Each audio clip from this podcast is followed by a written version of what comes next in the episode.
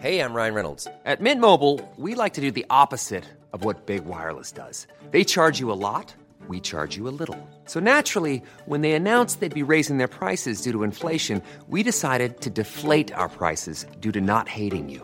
That's right. We're cutting the price of Mint Unlimited from $30 a month to just $15 a month. Give it a try at mintmobile.com slash switch. $45 upfront for three months plus taxes and fees. Promo rate for new customers for limited time. Unlimited more than 40 gigabytes per month. Slows. Full terms at mintmobile.com.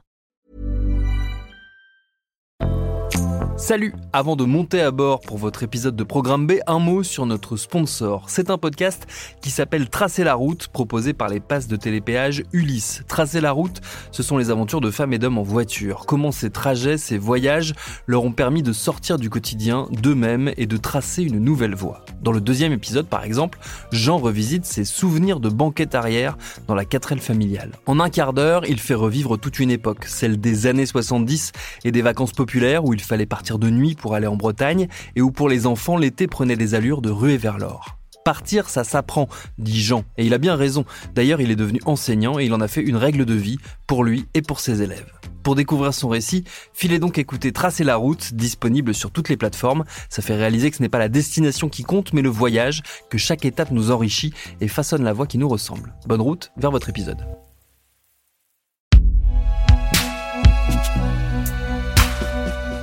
Podcast Binge Audio.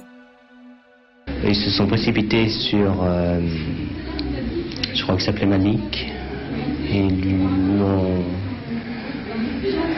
l'ont roué de coups, matraque et coups de pied. Et moi j'ai reçu euh, quelques coups de matraque sur la tête. Le massage cardiaque restera sans effet. Malik Oussekine va mourir il est très exactement 2h03 le dimanche 26 octobre quand les gendarmes comprennent que Rémi Fraisse est mort. Il faudra attendre encore 24 heures, soit deux jours après la mort de Rémi Fraisse, pour savoir officiellement que cette explosion est due à une grenade offensive utilisée par les gendarmes. J'étais euh, tourné comme ça pour voir qu'est-ce qu'ils allaient faire et j'ai senti un gros choc me taper la tête et, et je suis tombé face contre terre une triple fracture au niveau du crâne là. Et après, euh, sous les pommettes, j'étais cassé. Là, la langue a été cassée, euh, j'ai eu 7 points sous la langue, 9 sur dessus la langue. On n'a pas le droit de tabasser les gens comme ça. Sur les Champs-Élysées, aux alentours de 14h, j'ai reçu un tir de grenade en plein visage. Et euh, du coup, j'ai perdu mon œil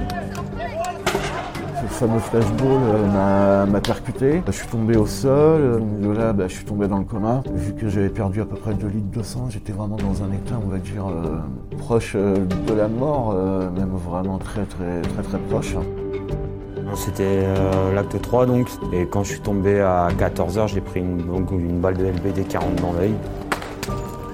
Alors il y avait les CRS qui, venaient en, force, il y avait des gaz lacrymogènes et tout. Ma mère, euh, elle a vu de, sa fenêtre la situation, elle voulait fermer la fenêtre. Elle a été visée directement au quatrième étage par des policiers qui, étaient stationnés devant le magasin SIA. Les blessures sous le nez et les os de la mâchoire brisés confirment sans aucun doute que le tir était tendu et dirigé vers Zineb Redouane, un tir interdit par la législation. J'allais à l'hôpital, j'ai vu mon fils plein de sang, la joue percée. C'était. M'ont expliqué, enfin, m'a expliqué que la mâchoire était broyée, pas fracturée, hein, broyée en bouillie. Salut, c'est Thomas Rozek.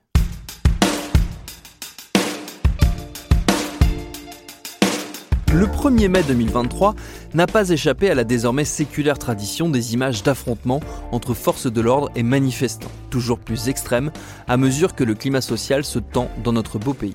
La colère accumulée après le désastreux exercice de la réforme des retraites n'a évidemment pas aidé à apaiser les choses. Dans ce podcast, ça fait un bon moment déjà qu'on documente régulièrement la place de la violence dans les manifestations, notamment la violence policière.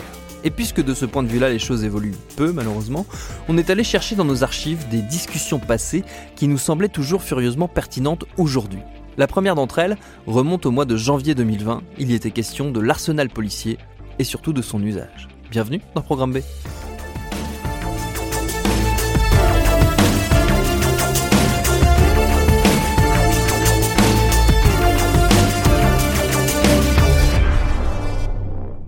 Et à l'époque, mon invité était l'économiste Paul Rocher, auteur aux éditions La Fabrique d'un livre au titre évocateur Gazer, mutiler, soumettre, politique de l'arme non létale, une réflexion sur le sens de l'usage de la force et surtout de la manière d'y recourir. J'avais commencé à l'époque par lui demander, histoire de poser un cadre assez large à la discussion, comment, selon lui, on en était arrivé à ce point de crispation autour des violences policières. Alors je pense que c'est tout simplement le constat que les policiers, les forces de l'ordre font un usage assez important de leurs armes.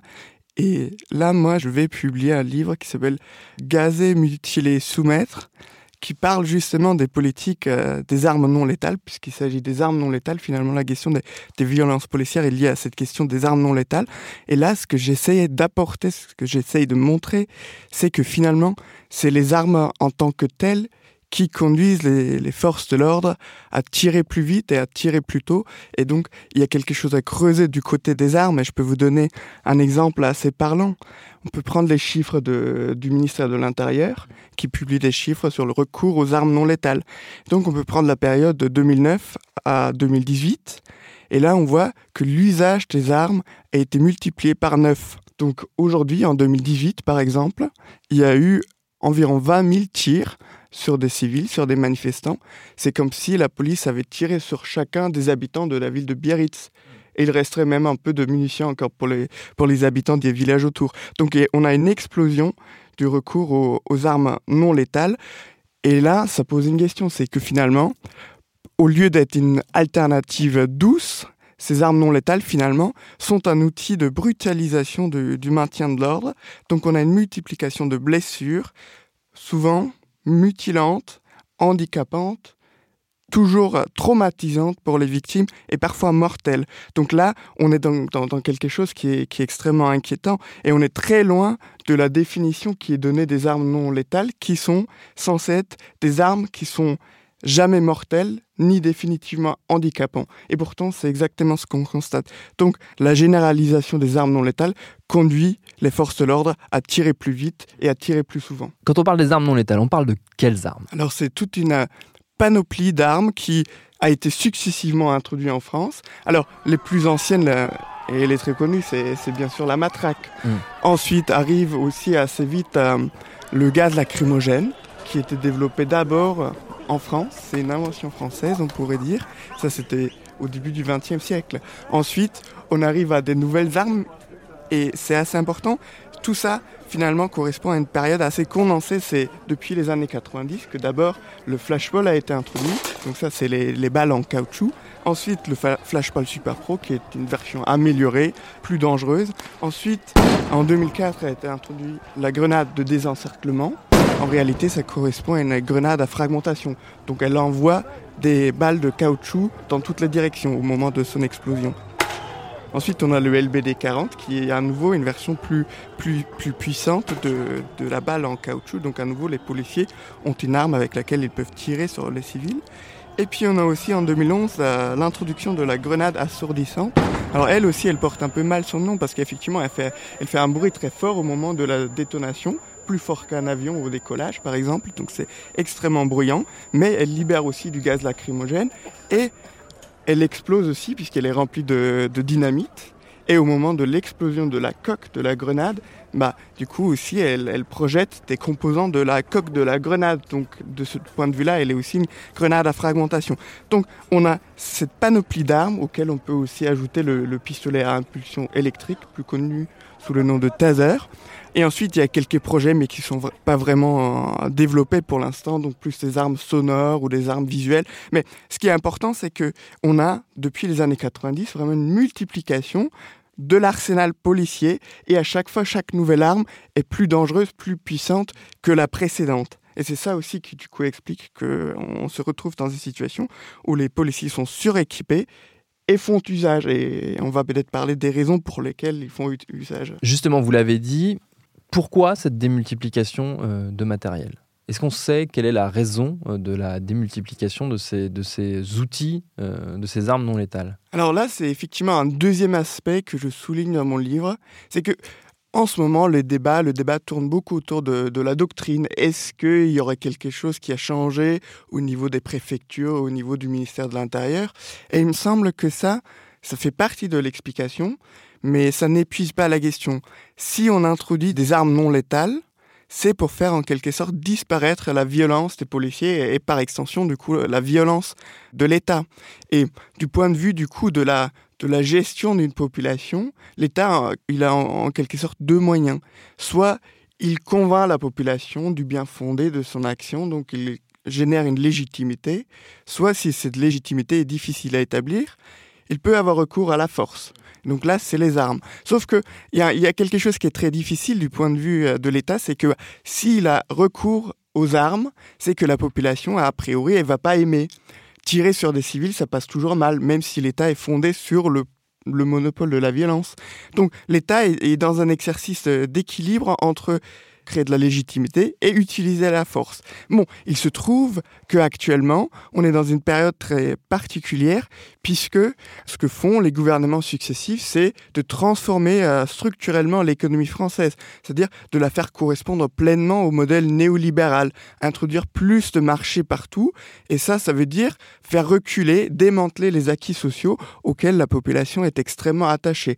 Donc, on est dans un moment où la contestation des politiques menées par les gouvernements successifs, et eh ben, ce potentiel de contestation, il est assez important. Et de ce point de vue-là, pour pouvoir du coup gérer ces manifestations, cette contestation, eh ben, l'État s'est dit, bon, bah, il pourrait être intéressant d'avoir des armes qui finalement se présentent comme pas très dangereuses. Parce que c'est ça fondamentalement, bah, on peut tirer sur des gens, de toute façon, il se passe jamais rien, c'est des armes non létales. Donc pas de souci. Cette arme n'a pas vocation à tuer, mais tirée à bout portant, elle peut faire mal, très mal.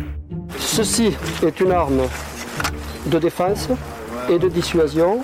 Simple d'utilisation, le flashball et assure son inventeur sans danger. La balle est en caoutchouc mousse, tirée à une distance de 15 à 20 mètres, elle ne provoque au pire qu'un gros hématome. Le principe, euh, c'est d'avoir un projectile qui soit assez puissant pour euh, clouer au sol un adversaire, un agresseur, mais qui n'engendre pas de traumatisme euh, permanent, voire un cas mortel. Ce que vous vous montrez dans ce livre, c'est aussi le décalage entre l'intention affichée pour ces armes par leurs fabricants et l'usage qui en est fait. C'est-à-dire qu'elles sont censées être des armes défensives et qu'elles se transforment en armes offensives. Effectivement, la question de qu'est-ce que ça signifie une arme m'a beaucoup préoccupé et il y a une chose qui est très évidente, c'est que quand on appelle une arme arme non létale, on fait référence à ses caractéristiques techniques. Sauf qu'une arme, elle n'est jamais seulement un outil elle est toujours utilisée dans un contexte. Les forces de l'ordre utilisent les armes dans un contexte. Et c'est là où j'ai commencé à creuser un petit peu. Et une première chose qui apparaît, c'est que finalement les consignes d'usage des armes non létales sont assez irréalistes. Je vais vous donner l'exemple du, LBD 40, donc des balles en caoutchouc qui, qui, font beaucoup de dégâts en ce moment. Donc les fabricants donnent des consignes a, priori assez claires. Il faut pas tirer en dessous d'une distance de 10 mètres, sinon le tir peut être mortel. Donc déjà l'arme n'est pas non létale, elle peut être létale. Et ça sous des conditions assez précises. Donc il faut avoir un tireur qui respecte une distance particulière, alors qu'on sait grâce aux études comportementales que en fait les humains ont vraiment des difficultés à estimer correctement des distances. Donc c'est déjà un premier problème. Ensuite, on peut transposer cette consigne dans le contexte d'une mobilisation, dans la rue. Qu'est-ce qui se passe dans la rue? Bah, Vous avez une foule. Donc déjà, vous, ne visez pas une seule personne, mais vous avez une foule, une foule qui est en mouvement en plus, donc c'est pas un moment statique, et une, foule en mouvement qui sait viser, ben, elle réagit encore différemment, elle va être encore plus mobile. Donc on a déjà ce premier élément, auquel s'ajoute un deuxième élément, qui est que le tireur lui-même, donc le policier, le gendarme, n'est pas mobile non plus souvent. Donc voilà, on a un contexte qui est assez mouvant. Et à cela s'ajoute aussi que les fabricants disent, bah, pour pouvoir tirer de manière non létale, faut aussi de la bonne luminosité, faut avoir une, presque une atmosphère détendue, alors que typiquement, bah, quand vous avez des mobilisations dans la rue, il peut y avoir du brouillard, ça peut être la nuit, et le plus souvent, eh ben, les policiers tirent du gaz lacrymogène qui brouille totalement la, visibilité. Donc il y a aussi un problème au niveau de la luminosité. Et ensuite, eh ben, un tir, ça suppose quand même aussi un petit moment de réflexion, un petit moment de préparation qui est nécessaire, c'est un préalable au tir. Et toutes ces conditions-là ne sont pas remplies dans la rue. Donc ça, c'est un premier problème. Et c'est assez marrant, dans le livre, je donne aussi la parole à des formateurs de la police qui justement entraînent les forces de l'ordre au tir et qui disent bah, au stand de tir c'est assez facile. Vous visez, vous avez une silhouette, vous lui tirez dessus et c'est très bien. Sauf une fois dans la rue, bah, tout est différent. Vous avez du stress, vous avez des nuages, vous avez de la fumée, vous avez des cibles en mouvement. Donc exactement tous ces éléments-là. Donc ça, c'est un premier élément et des consignes irréalistes. La commission de déontologie de la sécurité se saisit du dossier. En 2011, elle conseille au gouvernement de restreindre l'usage du lanceur de balles de défense. Nous recommandons de ne l'abandonner face à des personnes qui sont en mouvement, par exemple à des manifestants qui, bougent, et, nous recommandons aussi de l'abandonner dans, dans, toutes circonstances si il y a, si on ne peut pas améliorer la précision de l'arme. Les dossiers finissent sur le bureau du défenseur des droits. Saisi à sept reprises en 2015, il appelle à la fin du lanceur de balles de défense. Disons clairement que cette arme est dangereuse. On ne doit plus du tout l'utiliser dans le cas de manifestation, c'est-à-dire dans le cadre d'opérations de maintien de l'ordre. On peut s'intéresser aussi à un peu là du coup à la doctrine du maintien de l'ordre. Et ce qu'on a là, c'est que tout à l'heure, je vous ai donné la liste des différentes armes non létales, et il y a un point commun de toutes ces armes, c'est qu'elles permettent d'agrandir la distance entre les forces de l'ordre et les manifestants, puisque les armes de plus en plus puissantes sont capables de traverser des distances assez longues, de plusieurs dizaines de mètres. Et là, on a du coup un, moment ou un élément assez important pour chacun des membres des forces de l'ordre, c'est que pour que la doctrine fonctionne, il faut du coup garder la distance entre, d'une part, les policiers et d'autre part, les manifestants. Garder du coup l'avantage tactique de la police, c'est maintenir cette distance. Il se peut qu'un manifestant avance un petit peu, et là, du coup, bah, ça annihile en partie l'avantage tactique des policiers, et du coup, le policier va être plus facilement amené à tirer. Et du coup, le tir va plus reposer sur les présupposés du tireur sur le constat d'intention manifeste. Et on a vu ça par exemple au moment de Gilet jaune, où vous avez un gilet jaune qui, qui se rapproche effectivement d'un groupe de forces de l'ordre, lève les mains en l'air, donc il n'a pas l'air très dangereux, et une seconde plus tard, il reçoit un tir sur, euh, sur le torse. Donc là, typiquement, c'est une illustration de ce fait-là que bah, finalement, pour que le maintien de l'ordre euh, reposant sur les armes euh, non létales fonctionne, il faut que les policiers tirent précocement pour l'avantage tactique. Et on peut du coup s'intéresser au fait tout simplement. Bah, vous avez une situation où euh, en 2014, la nuit où Rémi Fraisse a été tué, vous avez 700 euh, manifestants présents sur la zone qui s'opposaient au projet, au barrage, et vous avez 700 grenades qui ont été tirées. Donc une grenade, pas personne. Et ça s'accélère. 2018, en décembre, 1er décembre 2018, vous avez deux grenades par gilet jaune. Et vous avez des situations encore plus extrêmes. Euh, on parle de Notre-Dame-de-Lande, là, où vous avez, au moment de l'évacuation, vous avez 15 grenades par personne tirées. Donc là, euh, voilà une multiplication des tirs qui est extrêmement inquiétante. Et pourtant, on considère toujours que bah, de toute façon, c'est pas très grave puisque ces armes sont des armes non létales. Donc c'est aussi la réputation du coup de l'objet technique, réputé comme inoffensif, comme pas dangereux, qui du coup aussi facilite les tirs. Et on connaît tous l'exemple des, armes à feu conventionnelles. Mieux vaut interdire la possession des pistolets à la maison pour éviter des drames. Alors que là, on a cette situation où euh, des policiers sont équipés, la doctrine les, induit aussi à tirer plus tôt, et on arrive du coup dans une situation où les policiers euh, tirent euh, plus et plus souvent. Et pourtant, c'est assez intéressant, le ministère de la Justice américain dans les années 80 s'est inquiété du fait que l'introduction d'armes non létales conduise à une augmentation des tirs mortels, justement pour cette raison-là. C'est que les armes non létales sont utilisées par des personnes dans un contexte particulier, et c'est ça qui fait que finalement, bah, quand vous avez une arme qui est réputée non dangereuse, bah, ça vous déresponsabilise aussi en tant que tireur. Donc vous tirez, vous dites, bon, bah, de toute façon, il se passe jamais rien, et il n'y aura pas de sanction. Et ça, c'est un autre point, c'est que rarement les, auteurs de tirs dangereux sont sanctionnés. Est-ce que du coup c'était un problème de formation, un problème de doctrine politique de, du, maintien de l'ordre? D'où vient le, grain dans la machine? Alors effectivement, il y a la, formation est souvent soulignée. On dit que bah, si on donne des armes, si on donne des outils dangereux à une population, enfin une partie de la population, c'est que cette partie de la population remplit des critères précis, et notamment le critère de la formation au maniement de l'arme, et aussi, on ajoute souvent à ce premier critère le deuxième critère qui serait l'exemplarité des forces de l'ordre. Ce sont donc des citoyens un peu mieux que tous les autres et c'est pour ça qu'on peut leur confier des outils dangereux. Tout à l'heure, je vous ai dit que même les formateurs eux-mêmes mettent en cause la qualité des formations. Et ensuite, il y a tout simplement le fait que bah il y a aucun lien mécanique entre une formation et la mise en pratique. Donc ce qui se passe dans la rue, c'est encore autre chose. Et bah, comme tout le monde, euh, le, membre des forces de l'ordre euh, peut aussi être susceptible d'être influencé par les opinions. Et on sait qu'il y a aussi euh, beaucoup d'opinions discriminantes au sein des forces de l'ordre. Donc, vous avez des pratiques discriminatoires qui peuvent du coup aussi fausser l'apport de, de la formation. Et ensuite, un autre élément, ça c'est un policier qui l'a dit au moment du barrage de Sivins en 2014, où il disait bah finalement, en fait, c'est la nuit, on voit pas très bien où on tire. Donc, on tire un peu comme ça, dans le tas. Donc là, à nouveau, on a, envie de dire, bon, bah, effectivement, là, on est très loin des consignes qui ont été données aux policiers parce que ces consignes ne sont pas réalistes et parce que la, doctrine, effectivement, induit les policiers à tirer. Et au-delà de la doctrine, c'est plus précisément l'arme qui induit à tirer.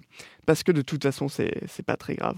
Est-ce que une des réponses et une des pistes euh, pour comprendre euh, cette situation dans laquelle on est et qui se répète euh, régulièrement à chaque manifestation, c'est justement l'usure et la, on va dire, la situation dans laquelle se trouvent les forces de l'ordre? Alors j'ai envie de dire, bah, la situation, c'est leur contexte d'intervention. C'est effectivement la manifestation souvent ou un rassemblement. Donc effectivement, ils sont beaucoup sollicités mais c'est précisément hein, leur travail. Mais effectivement, je pense que le lien dangereux, c'est que vous avez ces policiers-là à qui on a donné des armes réputées euh, peu dangereuses, et à partir de là, on les sollicite pour tirer. Et on a un élément assez intéressant depuis 2016, c'est que tout à l'heure j'ai dit que le maintien de l'ordre en France repose sur le maintien d'une certaine distance. Sauf que depuis 2016, on a un peu un revirement. Les policiers sont toujours très près des manifestants ou régulièrement très près. Et pourtant, ils sont toujours équipés des armes non létales. Et donc là, on a une sorte d'amplification de la puissance des policiers. Et l'événement récent où un policier tire au LBD sur un manifestant hein, sur une très petite distance, bah ça c'est l'illustration parfaite de, de ce phénomène. Euh, et c'est parti en gros, euh, bah, encore une fois, de la présence de policiers sur le côté des manifestations, puisque la stratégie de la NAS mobile euh, crée énormément de tensions avec les manifestants à cause de ça. Et les policiers se sont regroupés, ont commencé à charger à plusieurs reprises, à matraquer à tout va, puis ont voulu scinder le cortège en deux afin d'interpeller certaines personnes et pouvoir mieux contrôler les groupes. Et c'est dans ce cadre-là qu'on a eu euh, un tir de LBD à bout portant euh, qui est quand même euh, létal si on touche des organes vitaux. Et en particulier, ce policier, il visait la tête, le cou et le torse. Moi, il m'a aussi visé juste avant, parce qu'il était juste en face de moi avant de faire son tir. Et, et, là, du coup, c'est un travail sur les chiffres qui est assez important. Parce que on a une chose, c'est que la préfecture, le ministère de l'Intérieur, ils sont assez volontaristes dans la communication quand ça concerne les policiers blessés. On a aussi des chiffres assez détaillés sur le nombre de policiers qui interviennent sur le terrain, mais quand il s'agit des blessures de manifestants, des choses comme ça, ou aussi du nombre d'armes utilisées par les forces de l'ordre, et eh ben là, c'est le flou total. La Cour des comptes a fait un rapport sur les armes non létales en 2018 et il voulait compter le nombre d'armes dont disposent les forces de l'ordre. Et d'ailleurs, là aussi, je montre un tableau qui montre que bah, les armes non létales sont les armes qui sont le plus en augmentation. On a même des situations où vous avez plus de LBD que de personnes habilitées à tirer euh, le LBD. On a vraiment un surarmement. Et donc, ce que dit la Cour des comptes dans ce rapport, c'est qu'il a été impossible pour la Cour des comptes de faire un rapport précis sur les stocks de gaz lacrymogène, puisque les commissariats ont été dans l'incapacité de dire combien de grenades ils ont. Et pourtant, les grenades, c'est quand même un objet qui se périme et qui devient plus dangereux quand, une fois qu'il est périmé. Donc, on a un problème extrêmement important on a, un flou total à l'intérieur du ministère. Donc, on ne sait pas très bien combien d'armes il y en a, mais on achète toujours plus. C'est quand même aussi un business assez, assez juteux pour certaines entreprises, notamment des fabricants français. Et Ensuite, on a un autre élément, c'est que bah, finalement, en entretenant ce flou statistique, eh ben, ce qu'on voit concrètement, c'est que le ministère minimise les violences contre les manifestants. Il montre systématiquement que bah, finalement les violences ne sont pas aussi importantes que ce qu'on pourrait croire. Et pourtant, même avec les chiffres du ministère, eh ben, pour les tirs de LBD, entre 2009 et 2018, bah, ce chiffre a été multiplié par 500. En 2009, on avait 40 tirs.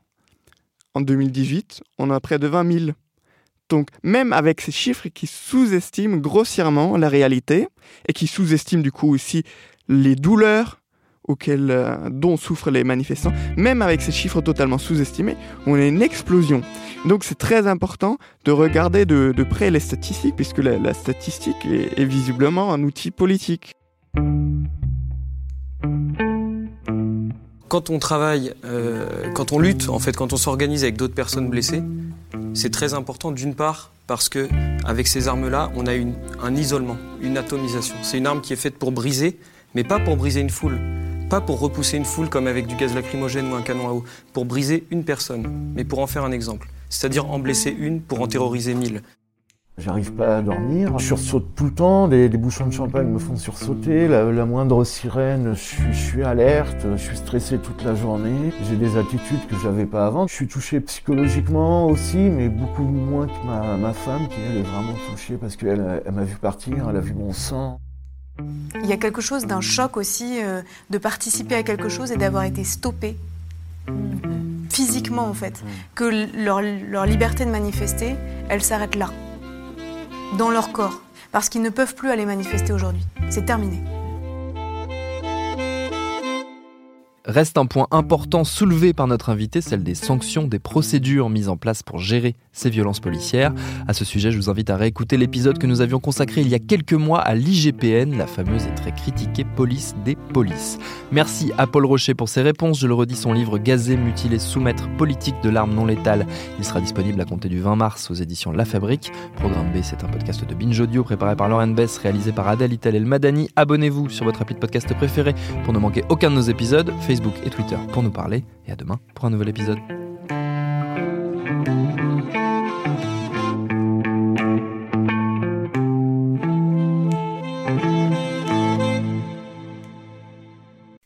Paris Alizé, Justin Bieber, Samina Seri, Geneviève de Fontenay. Oui, ok, vous les connaissez, mais est-ce que vous les connaissez vraiment Vraiment? Bien souvent, on croit savoir deux, trois trucs sur ces personnes, mais en fait, leurs histoires sont bien plus complexes qu'on veut bien nous faire croire. Avec des vies faites de drames, de traversées du désert, de peine et même de trahison. Oui, même de trahison. Tout ça, vous le découvrirez en écoutant Connaissez-vous l'histoire sur toutes les plateformes.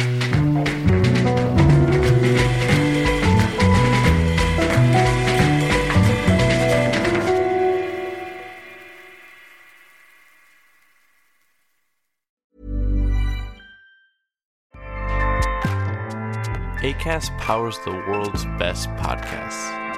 Here's a show that we recommend.